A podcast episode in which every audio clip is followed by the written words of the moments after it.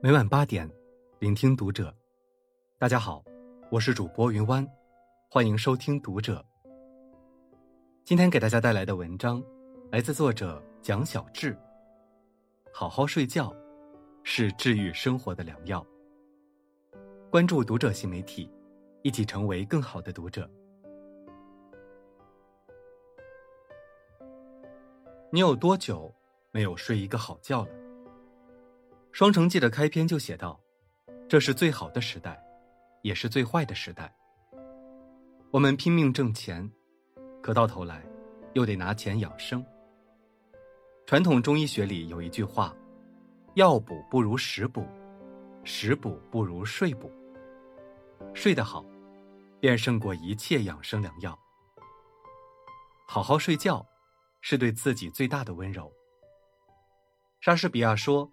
舒服的睡眠，才是自然给予人的温柔的、令人想念的看护。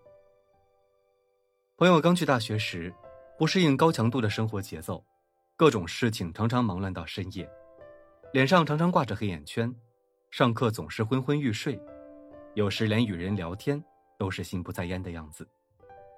后来我们都忙于各自的生活，再遇到他时，是在几个月后的一场辩论赛上，他整个人谈吐自如。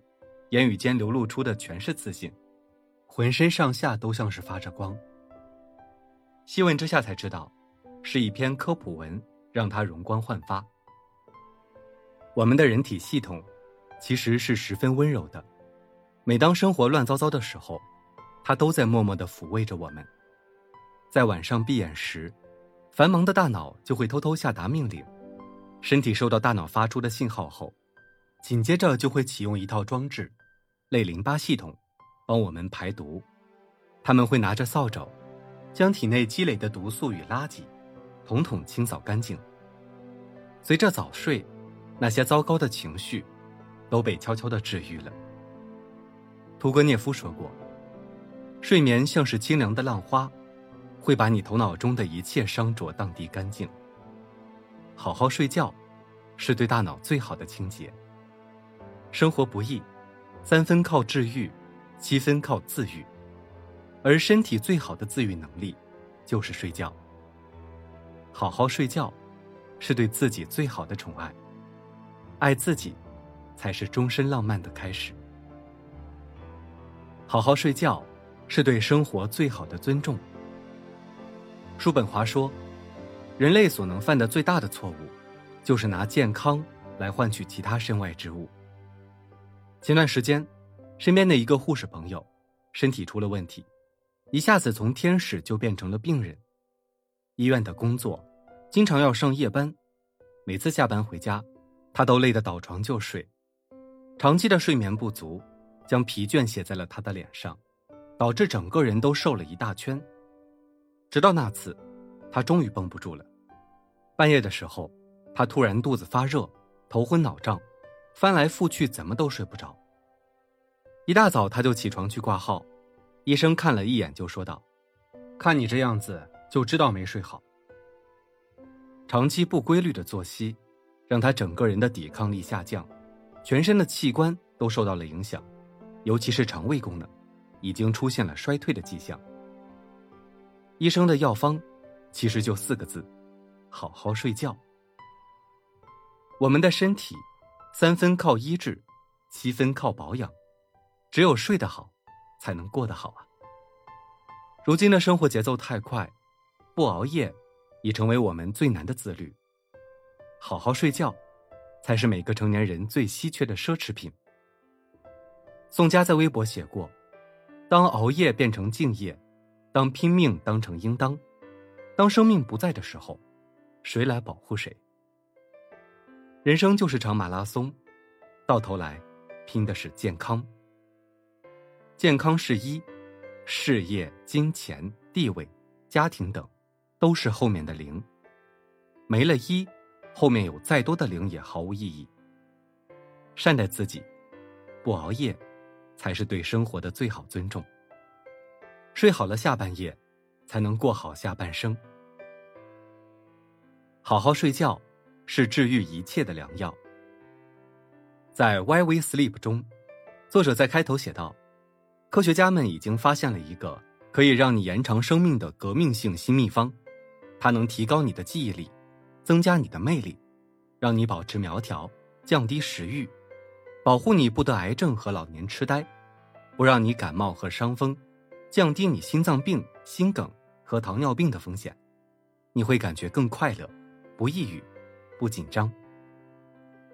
沃克尔教授说：“这个可以包治百病的良方。”不是爱马仕，而是睡眠。好好睡觉，才是治愈一切的良药。当年的东坡居士，因乌台诗案被人误解，打入监狱，事业受阻，命途多舛，名声被毁，连小命都命悬一线，几乎没有比这更让人绝望的。可对苏轼而言，这又有什么关系呢？他在监狱里看透了人生，照样呼呼大睡。既然没能如愿，不如释然；既然无法避免，不如待之安然。而正是这种倒头就睡的心态，反而救了他一命。皇帝特意派太监到监狱里观察，见他鼾声如雷，便知道苏轼问心无愧，遂将他贬官黄州。正应了高老头里的那句话：“有时福气就是在睡觉的时候来的。身处低谷的时候，睡个好觉。”也是一种对自己的治愈。